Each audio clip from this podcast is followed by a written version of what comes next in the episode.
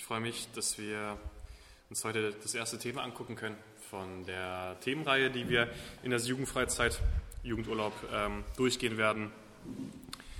Ähm, wir haben letzte Woche, äh, ich war nicht da, aber ich habe es nachgehört, ähm, gehört von Steff, es geht um den, um den geistlichen Kampf, um die Waffenrüstung Gottes.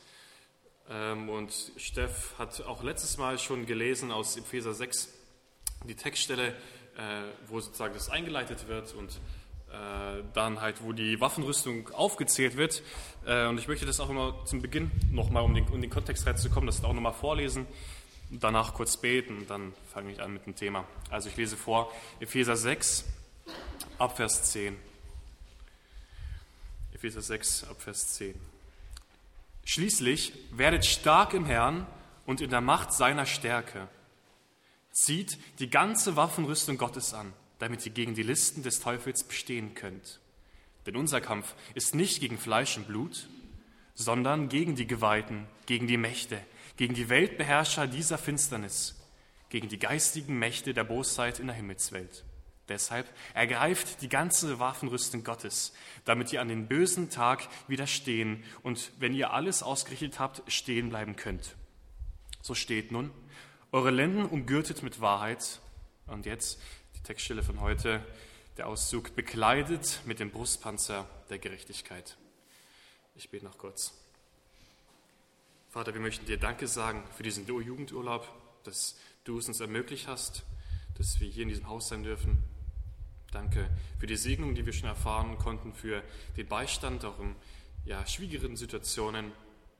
Und wir möchten dich auch heute bitten, jetzt für diesen Abend, dass du zu uns sprichst, so wie wir es auch von Dani heute in der Predigt gehört haben, dass dein Geist wirkt, dass du mir die richtigen Worte gibst und dass du die, ja, die Touren der Herzen öffnest. Darum möchte ich dich bitten.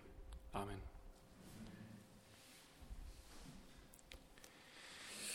Stellt euch mal folgendes Szenario vor.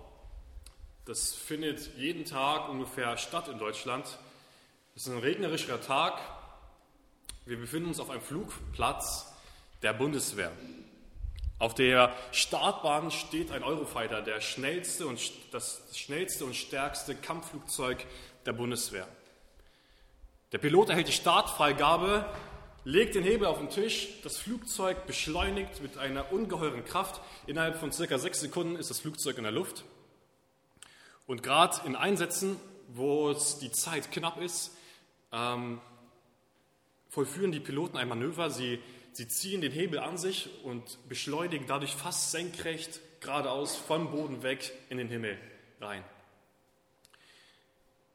Oft ist es so, dass sie da zusätzlich oben schon mal in die richtige Richtung sozusagen gelenkt zu haben, schon bereits in diesem Flug nach oben, in diesen steilen, äh, ja, in diesem Steigflug meistens schon leichte Drehungen vollführen, um sozusagen auf die richtige Richtung schon ausgelenkt zu sein. Jetzt ist es so, durch diese Drehbewegung und die Beschleunigung hat der Pilot meistens nicht ganz ja ein richtiges, kann es äh, die, seine Lage gar nicht richtig einschätzen, dadurch, dass ja diese, dadurch, dass der Gleichgewichtssinn durch die verschiedenen G-Kräfte, die auf ihn wirken, in gewisser Weise ja außer Kraft gesetzt ist. Wenn es dazu jetzt noch kommt, dass das Flugzeug in diese Wolkendecke einstößt, wenn es regnen sollte oder auch an einem normalen Tag, wenn da Wolken sind, da verliert der Pilot zusätzlich noch die Sicht, er kann sich nicht mehr am Horizont orientieren. Und was die Piloten dann beschreiben in dieser Situation, wenn sie durch solche Drehmanöver vollführen und sich in einer Wolkendecke befinden, dass ihr Gefühl ihnen manchmal ganz interessante oder komische Dinge ja vorgibt. Plötzlich fühlt es sich an, als würden sie runterfallen oder sich seitwärts bewegen. Es wäre echt schlimm, wenn die Piloten sich nur auf ihr Gefühl verlassen müssten. So ist es aber nicht. Sie haben Instrumente und da können sie genau ablösen, mit welcher Geschwindigkeit sie sich bewegen, in welche Richtung, äh, ja, mit welcher Geschwindigkeit sie sich gerade drehen und so weiter. Und wir wollen heute sehen, dass auch der, der Brustpanzer der Gerechtigkeit in gewisser Weise so ein Instrument ist, was uns äh, in Zeiten, wo uns vielleicht unser Gefühl was anderes sagt, ähm, ja, uns zeigt, wo geht es lang? Auf welchem Weg befinden wir uns gerade? Wo kommen wir her? Um das zu verdeutlichen, habe ich das Thema in drei Punkte aufgeteilt. Zum einen als erstes der, der geistliche Brustpanzer, als zweites die zugerechnete Gerechtigkeit und zum Beschluss als dritter Punkt der lebenserhaltende Schutz. Zum ersten Punkt, der geistliche Brustpanzer. Hier muss ich zuerst sagen, dass die Interpretation des Brustpanzer im Geistlich, ins Geistliche in gewisser Weise ein bisschen beschränkt ist. Ähm, wir haben keinen eindeutigen Hinweis von der Textstelle und der Brustpanzer wird tatsächlich auch äh, in einer anderen Textstelle, in 1. Thessalonicher, äh, für ein anderweitiges Bild verwendet, nicht als Brustpanzer der Gerechtigkeit, sondern in dem Fall als Brustpanzer des Glaubens und der Liebe. Aber trotzdem hat Gott Paulus eben durch den Heiligen Geist genau diese Worte schreiben lassen und es genau so zuordnen lassen. Und ich möchte, durch die, in, ich möchte die Übertragung des Brustpanzers ins Geistliche durch den historischen Kontext und aber auch vor allem den Sprachgebrauch in der Bibel stützen und zeigen, äh, ja, wofür dieser Brustpanzer stehen kann. Was ist ein Brustpanzer? Also im militärischen Sinne, im Kampf. Es ist ein Schutz der lebenswichtigen Organe. Der Epheserbrief wurde geschrieben circa im Jahr 60 nach Christus. Es war die Zeit des Römischen Reiches, ähm, genauer gesagt eigentlich war es die, die frühe Kaiserzeit. Äh, das Römische Reich erlebte eine Zeit der Ausweitung. Ähm, es ging vorwärts, es wurde, die Infrastruktur wurde ausgebaut, äh, Straßen wurden gebaut, Wasserleitungen gebaut. Aber auch militärisch gab es große Erfolge und ähm, ja, die, die Römer hatten militärische Siege, sie breiteten sich aus und hatten eigentlich zu der Zeit auch so fast äh, ja, den größten Landbesitz zu dieser Zeit. Das Römische Reich hatte ein Heer von circa 300.000 Berufssoldaten und waren damals eine militärische Großmacht gewesen. Und so war der, der Soldat, der römische Soldat mit seiner Waffenrüstung eigentlich ein alltägliches Bild. Die Leute kannten die Soldaten, die wussten, wie die aussahen, die wussten, was die anhatten. Und Paulus schreibt seinen Brief auch gerade aus Gefangenschaft, aus römischer Gefangenschaft. Das lesen wir in Epheser 26. Da sagt er, dass er ja sich in Ketten befindet. Er war ein römischer Gefangener und es kann gut sein, sogar, dass während Paulus diesen Brief schreibt, ein römischer Soldat neben ihm steht. Der Brustpanzer wurde entwickelt, um den Oberkörper, den Thorax eines Soldaten zu schützen, von der ursprünglichen Bedeutung eher also nicht nur den Brustkorb, sondern eben auch die Bauchhöhle. Äh, ja, und es geht nicht in erster Linie, dass sozusagen das Äußere, die Haut geschützt wird. Äh, da kann der Körper auch ein paar Schnitte äh, ertragen, aber viel wichtiger ist eben der Schutz der darunter liegenden Organe. Ja, die lebenswichtigen Organe, die sich unter der Haut befinden, das Herz, die, die Leber, die Niere. Und somit ist der Brustpanzer in seiner Grundbedeutung ein Schutz der lebenswichtigen Organe des Soldaten im Kampf. Nun, jetzt möchte ich aufzeigen, dass diese biologische Organe, gerade im Sprachgebrauch der Bibel und im damaligen Verständnis, eigentlich das Herz, die Seele des Menschen repräsentieren. Das damalige Verständnis war auch schon von den Griechen geprägt, von Plato und anderen, einigen anderen, dass es einen direkten Zusammenhang zwischen dem, äh, den biologischen Organen und dem Geist, den Empfindungen, den Emotionen des Menschen gab. Ja, sie dachten, wenn, es meiner Niere schlecht geht, da bin ich auch, äh, oder wenn es meinem, ja, ich Herzproblem habe, dann geht es mir auch geistig schlecht. Oder wenn ich mal eine richtig schlechte Phase habe, mir es richtig schlecht geht, ja, da liegt es wohl auch daran, dass meine Organe gerade krank sind, dass ich eine Krankheit habe. Und wir finden diese Sichtweise auch in der Bibel wieder, wenn wir aufschlagen, zum Beispiel Psalm 16, Vers 7.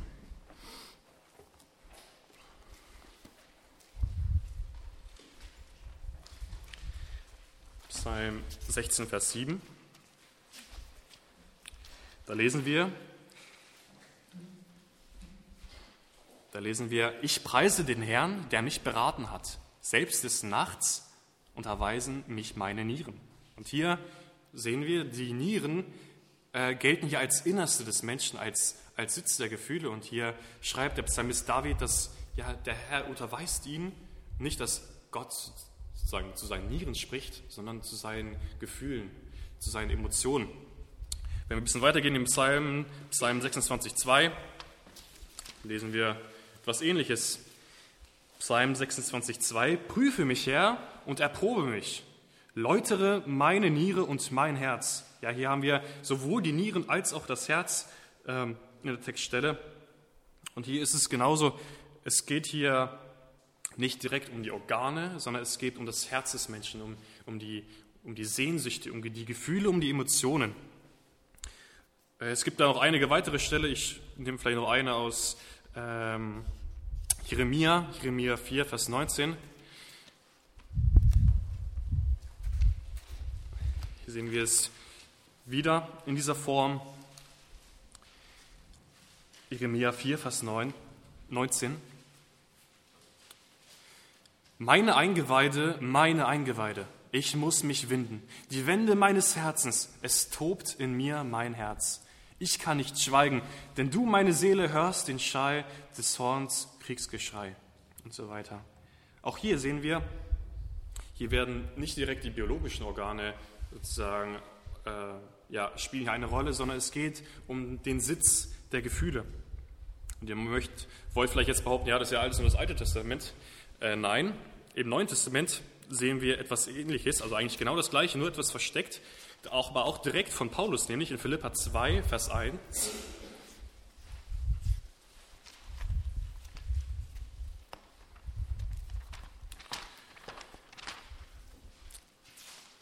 Philippa 2, Vers 1.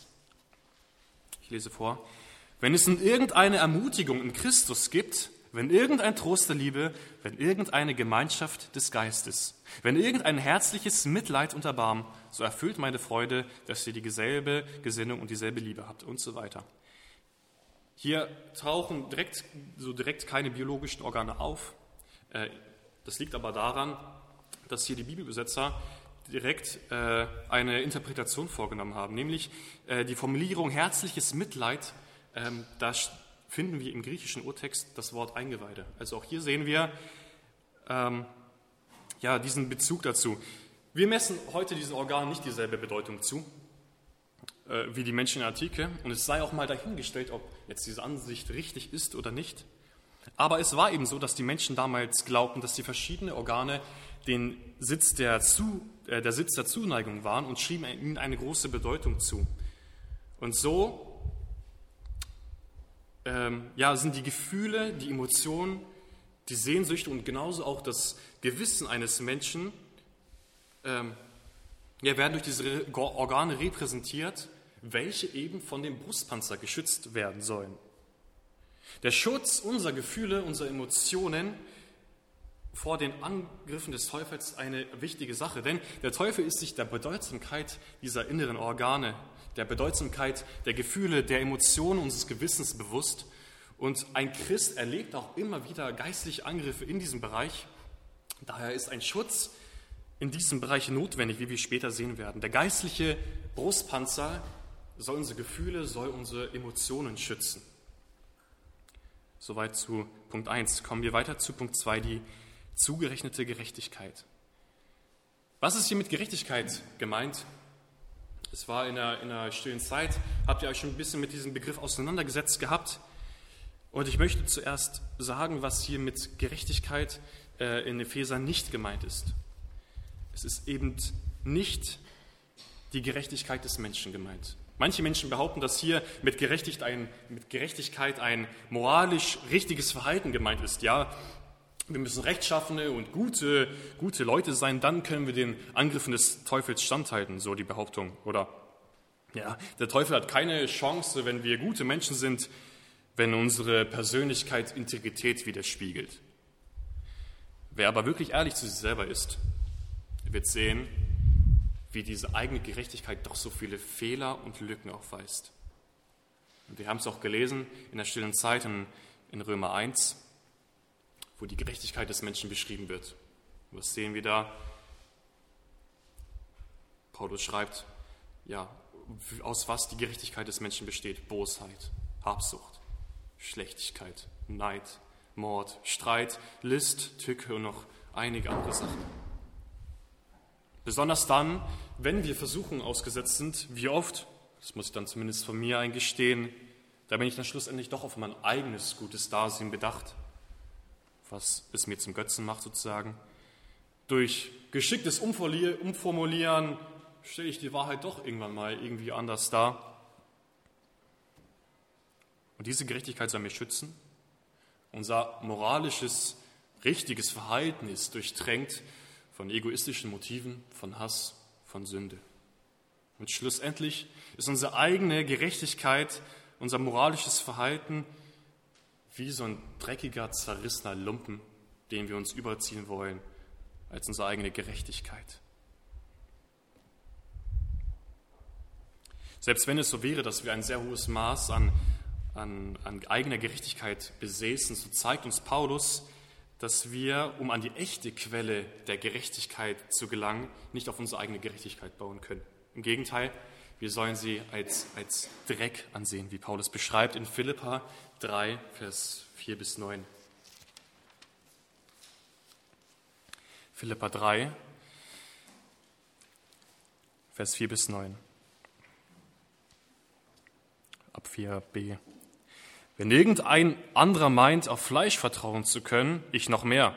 Also Paulus sagt hier, ja, wenn jemand hier was zu bieten hat an Gerechtigkeit, dann ich. Und jetzt zählt er auf, beschnitten am achten Tag vom Geschlecht Israel, vom Stamm Benjamin, Hebräer von Hebräer, dem Gesetz nach ein Pharisäer, dem Eifer nach ein Verfolger der Gemeinde, der Gerechtigkeit nach, die im Gesetz war, ist, die im Gesetz ist, untadelig geworden. Aber was auch immer mir Gewinn war, das habe ich um Christi willen für Verlust gehalten. Ja, wirklich. Ich halte auch alles für Verlust um der unübertrefflichen Größe der Erkenntnis Christi Jesu, meines Herrn, willen, um dessen Willen ich alles eingebüßt habe und es für Dreck halte. Damit ich Christus gewinne und in ihm gefunden werde, indem ich nicht meine eigene Gerechtigkeit habe, die aus dem Gesetz ist, sondern die durch den Glauben an Christus, die Gerechtigkeit aus Gott aufgrund des Glaubens. Hier lesen wir es. Welche Gerechtigkeit ist gemeint? Welche Gerechtigkeit sollen wir anziehen? Es ist die Gerechtigkeit Gottes aufgrund des Glaubens. Der Brustpanzer der Gerechtigkeit bezieht sich auf die Gerechtigkeit aus Gott. Paulus hat erkannt, dass er nur getäuscht und geblendet war, dass er mit seiner eigenen Gerechtigkeit, seinem religiösen Verhalten den Teufel mächtig, aber er war gleichzeitig dem, dem Teufel mit seiner eigenen Gerechtigkeit mächtig unterlegen. Keine Gerechtigkeit des Menschen kann ihn verteidigen, außer, also nur die Gerechtigkeit Gottes kann ihn verteidigen. Und es handelt sich jetzt hier bei der Waffenrüstung auch ja um die Waffenrüstung Gottes, wie wir gelesen haben, Vers 13 im Epheserbrief. Es geht um die Gerechtigkeit Gottes. Es handelt sich dabei um die zugerechnete Gerechtigkeit, welche wir in der Rechtfertigung durch Glauben bekommen. Was ist die Ausgangssituation eines jeden Menschen? Wir Menschen sind nicht um unserer eigenen Existenz willen geschaffen, sondern um mit, unserem, mit jedem einzelnen Winkel unseres Lebensbereichs Gott die Ehre zu geben. Und egal wie gut deine eigene Gerechtigkeit ist, was auch immer du schon für Sachen, gute Sachen getan hast, es kommt der Tag, an dem Gott seinen Gerechtigkeitsmaßstab an dir anlegen wird. Und spätestens an diesem Tag wirst du erkennen, was für ein hoffnungsloser Sünder du bist. Deine eigene Gerechtigkeit reicht niemals aus, um vor Gott zu bestehen zu können. Römer 3, Vers 20 sagt, darum aus Gesetzeswerken wird kein Fleisch vor ihm gerecht werden, gerechtfertigt werden. Ja, nicht mal als Mönch, wenn du dein ganzes Leben lang in einem Kloster verbracht hast, die Bibel zigmal abgeschrieben hast und nur irgendwelche Pflanzen nebenbei äh, gedüngt hast, es reicht nicht aus. Wieso? Römer 3, Vers 23, ihr habt es auch gelesen in der stillen Zeit, denn alle haben gesündigt und ermangeln der Herrlichkeit Gottes. Wir können von uns aus nicht dieses herrliche, dieses gerechte Leben führen, was Gott für uns geplant hat. Denn Sünde ist der, der Allgemeinzustand des Menschen. Und Gottes Zorn ist deswegen auch gegen uns gerichtet. Seine Herrlichkeit ist außerhalb unserer Reichweite, weil wir eben seinen Gerechtigkeitsmaßstab nicht erfüllen können. Und wir können von uns aus an dieser Situation auch nichts ändern. Es gibt aber Hoffnung. Weil wir eben nie Gottes Gerechtigkeitsmaßstab erfüllen konnte, sandte Gott allein aus Gnade seinen eigenen Sohn auf diese Welt. Jesus kam auf diese Welt, und lebte ein Leben absolut frei von Sünde. Jesus erfüllte diesen Gerechtigkeitsmaßstab Gottes, welchen wir nicht erfüllen konnten. Jesus, er, er erfüllte jedes einzelne Wort vom Gesetz Gottes und dabei blieb es nicht. Er, er übernahm die Verantwortung, die Strafe für unsere Sünde. In Jesaja 53, 6b lesen wir, der Herr ließ ihn, also Jesus, unsere Schuld treffen. Jesu Tod war die Strafe für Sünde, allerdings nicht seine eigene Sünde, denn er hatte keine Sünde. Er ist für unsere, er ist für meine und deine Sünden gestorben. Er, wirkt, er wirkte die Erlösung durch seinen Tod an meiner und deiner Stelle. Der Tod von Jesus hat meine und deine Schuld weggenommen. Und dadurch erhalten wir einen neuen Stand vor Gott. In Römer 3, 23 und 24 wird es beschrieben, wir werden umsonst gerechtfertigt vor Gott. Wenn wir an dieses Evangelium glauben, dann sieht uns Gott nicht mehr als verloren gehenden Sünder an, sondern als gerechtfertigten Sünder, die jetzt mit ihm Gemeinschaft haben dürfen. In Römer 5 sehen wir eine ähnliche Beschreibung. Wir werden durch den Glauben in den Stand eines Gerechten versetzt. Oder auch eine andere Stelle, um das nochmal zu bestätigen, schlag mit auf 2. Korinther 5, Vers 21.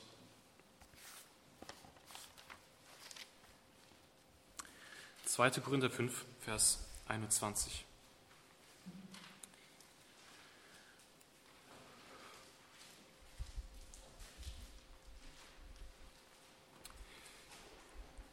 Den, der Sünde nicht kannte, also Jesus, hat er für uns zur Sünde gemacht, damit wir Gottes Gerechtigkeit wurden in ihm.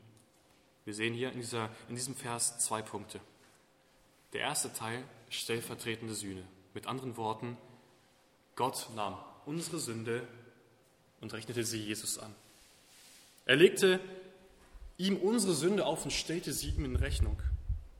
Und dabei bleibt es nicht, denn wir halten eine gottgegebene, wir erhalten eine zugerechnete Gerechtigkeit. Wir befinden uns jetzt nicht mehr in einem neutralen Zustand, dadurch, dass das Negative, die, die Sünde, die Schuld von uns genommen wurde. Nein, wir erhalten eine positive Gerechtigkeit. Wenn du an den Sohn Gottes, an Jesus Christus und an sein Werk für dich glaubst, dann rechnet dir Gott die Gerechtigkeit Jesu Christi an. Durch den Glauben an, diese Stellvertret, an diesen stellvertretenden Tod Jesu an deiner Stelle dürfen wir unsere eigene Gerechtigkeit, diesen dreckigen, zerrissenen Lumpen ablegen, der uns keinen Schutz bietet, und bekommen dafür von Gott die Gerechtigkeit von Jesu Christi angezogen. Und wenn du jetzt in der heiligen Gegenwart Gottes stehst, so sieht Gott nicht dich, sondern er sieht die Gerechtigkeit seines Sohnes, welche dich vollständig bekleidet. Das ist zugerechnete Gerechtigkeit. Diese Gerechtigkeit Gottes, welche uns übertragen wird durch den Glauben an das Evangelium, die zugerechnete Gerechtigkeit ist der Schutz, von dem Paulus schreibt. Das ist der Brustpanzer, der uns schützen soll. Und an dieser Stelle möchte ich eine Einladung aussprechen. Wenn du erkannt hast, dass du Gottes Gerechtigkeitsmaßstab nicht erfüllen kannst, wenn du merkst, dass du eine innere Leere hast, hervorgerufen durch die fehlende Gemeinschaft mit Gott, wenn du Sünde in deinem Leben erkannt hast, dann tu Buße und gesteh vor Gott deine Schuld ein und glaube daran, dass durch den Tod von Jesu am Kreuz deine Schuld bezahlt ist, dass dir vergeben ist und dass du jetzt in Gemeinschaft mit Gott treten kannst, weil du die Gerechtigkeit Jesu Christi angezogen bekommen hast. Soweit zu Punkt 2. Kommen wir zu Punkt 3, der lebenserhaltende Schutz. Wie kann ich jetzt diesen Brustpanzer der Gerechtigkeit anziehen? Wie kann ich davon Gebrauch machen? Und man kann diesen Brustpanzer der Gerechtigkeit in Anspruch nehmen, indem man sich an das Evangelium zurückerinnert, insbesondere an die Rechtfertigung, was ich eben beschrieben habe. Der, der Brief, der Epheserbrief ist an gläubig gewordene Menschen in Ephesus geschrieben, an Menschen, die diese Einladung, die ich auch eben ausgesprochen habe, schon angenommen haben. Es sind wiedergeborene Christen, durch Buße und Glaube an das Evangelium. Und diesen Menschen, diesen Menschen gilt nun der, der Schutz des Brustpanzers. Wie kann ich diesen Schutz in Anspruch nehmen? Erinnere dich, was am Kreuz geschehen ist. Blick auf das Kreuz. Erinnere dich an das Evangelium. Stellvertretende Sühne. Gott nimmt deine Schuld, deine Sünde, legt sie Christus auf. Und er nimmt Christi Gerechtigkeit und bekleidet dich damit als den Brustpanzer der Gerechtigkeit. Erinnere dich an den Stand, den du vor Gott hast. Es ist ein allgemeines Gefühl von Vertrauen in diesen geistlichen Kampf. Du bist geschützt. Als Soldat bist du dich der gegnerischen Waffen bewusst, aber mit dem Brustpanzer weißt du auch, dass du geschützt bist vor diesen Pfeilen, vor diesen Schlägen. Du kannst nun Mut haben, in diesen Kampf, in diesen geistlichen Kampf zu ziehen und zu kämpfen. Du brauchst jetzt nicht mehr zusammengekauert auf dem Schlachtfeld rumliegen. Wie sieht die Anwendung davon aus? Ja, oftmals greift der Teufel uns an, indem wir Schwankungen haben von Gefühlen und Emotionen. Manchmal stützen wir unseren geistlichen Zustand wie uns auf unsere Gefühle. Ja, wir, wir meinen, unseren geistlichen Zustand daran festmachen zu müssen, wie es uns gefühlstechnisch geht. Und was sehen wir da oft? Wir sehen so oft ja, ein Gefühl von Trockenheit. Irgendwie ist es nicht mehr das, was es zu Beginn unserer Wiedergeburt war. Es gibt Zeiten, wo wir Kälte im Glauben haben, wo es einfach nicht mehr läuft, wo wir keine Motivation haben. Es äußert sich in einem Gefühl von, von Unwürdigkeit für das Gebet. Der, der Teufel führt uns unsere Sündhaftigkeit vor Augen. Ja, durch das Gewissen redet er, ja, durch das Gewissen bekommen wir unsere Sünde vorgehalten und der Teufel greift genau da ein und sagt, schau mal hier, schon wieder hast du genau diese eine Sünde getan, schon wieder. Und du meinst zu behaupten, du wärst ein Christ? Manchmal fühlt es sich nicht mehr an, danach an, was es zu Beginn unseres neuen Lebens war. Die erste Liebe ist nicht mehr da. Und ja, der Teufel flüstert uns ein, wir wären gar keine Christen. Das, unsere Gefühlswelt lässt uns manchmal wie im Treibsand versinken. Wir, wir haben eine depressive Gemütsverfassung. Und jetzt haben wir aber diese Verteidigung. Wir haben den Brustpanzer der Gerechtigkeit. Stehe da mit dem Brustpanzer der Gerechtigkeit. So werden wir aufgefordert. Erinnere dich an das Evangelium. Erinnere dich an, diesen Stand, an den, deinen Stand vor Gott, den du durch die Wiedergeburt erhalten hast. Dein, dein Stand vor Gott ändert sich nicht durch einen verwirrten Gemütszustand oder durch eine geschehene Sünde. Dir wurde die Gerechtigkeit Christi übertragen, wenn du an das Evangelium glaubst. Es ist die Rechtfertigung aus Glauben, welche dich errettet hat und nicht irgendein Gefühl, was vielleicht wieder verschwunden ist.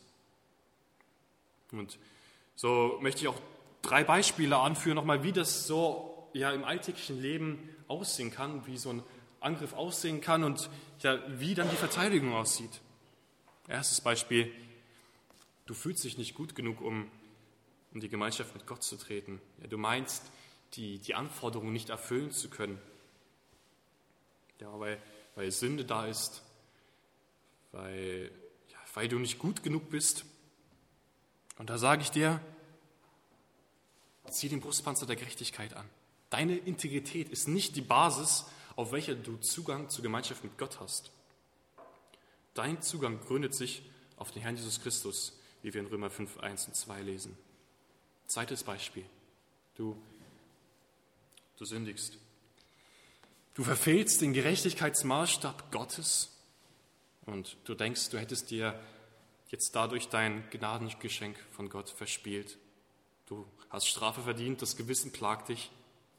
Und auch hier zieh den Brustpanzer der Gerechtigkeit an. Ja, unsere Sünden haben Strafe verdient und es lag auch damals der Fluch des Todes auf uns. Aber es gibt keine Verdammnis mehr für die, für den, der glaubt, lesen wir in Römer 5,9 und Römer 8,1. Gott ist nicht mehr unser Richter.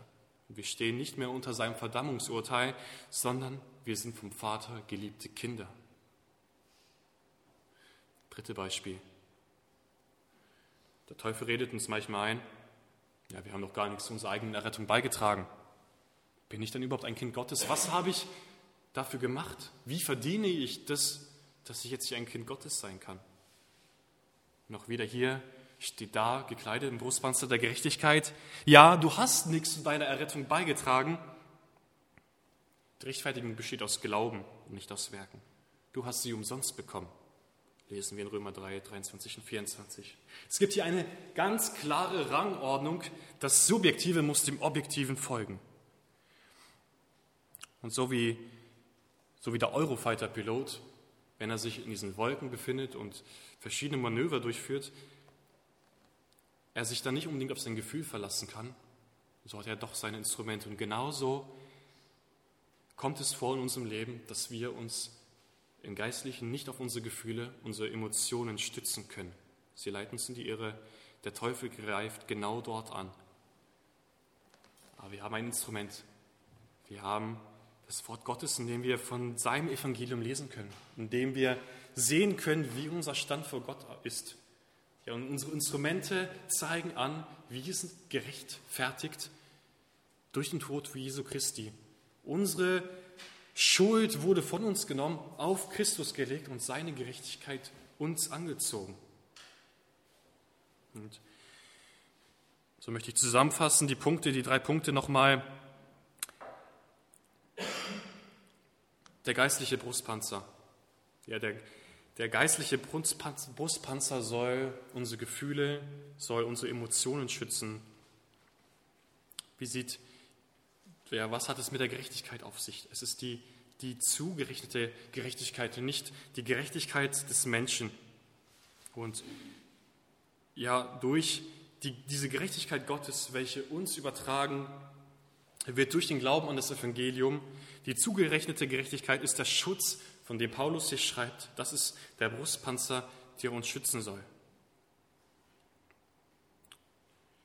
Wenn Jesu Christi Gerechtigkeit auf dich durch den Glauben übertragen wurde, dann sieht dich Gott eben als gerecht an, sodass dein Stand vor Gott nicht mehr von deiner eigenen gefühlsmäßigen Gerechtigkeit abhängig ist und dass du freimütig in die Gegenwart Gottes treten kannst.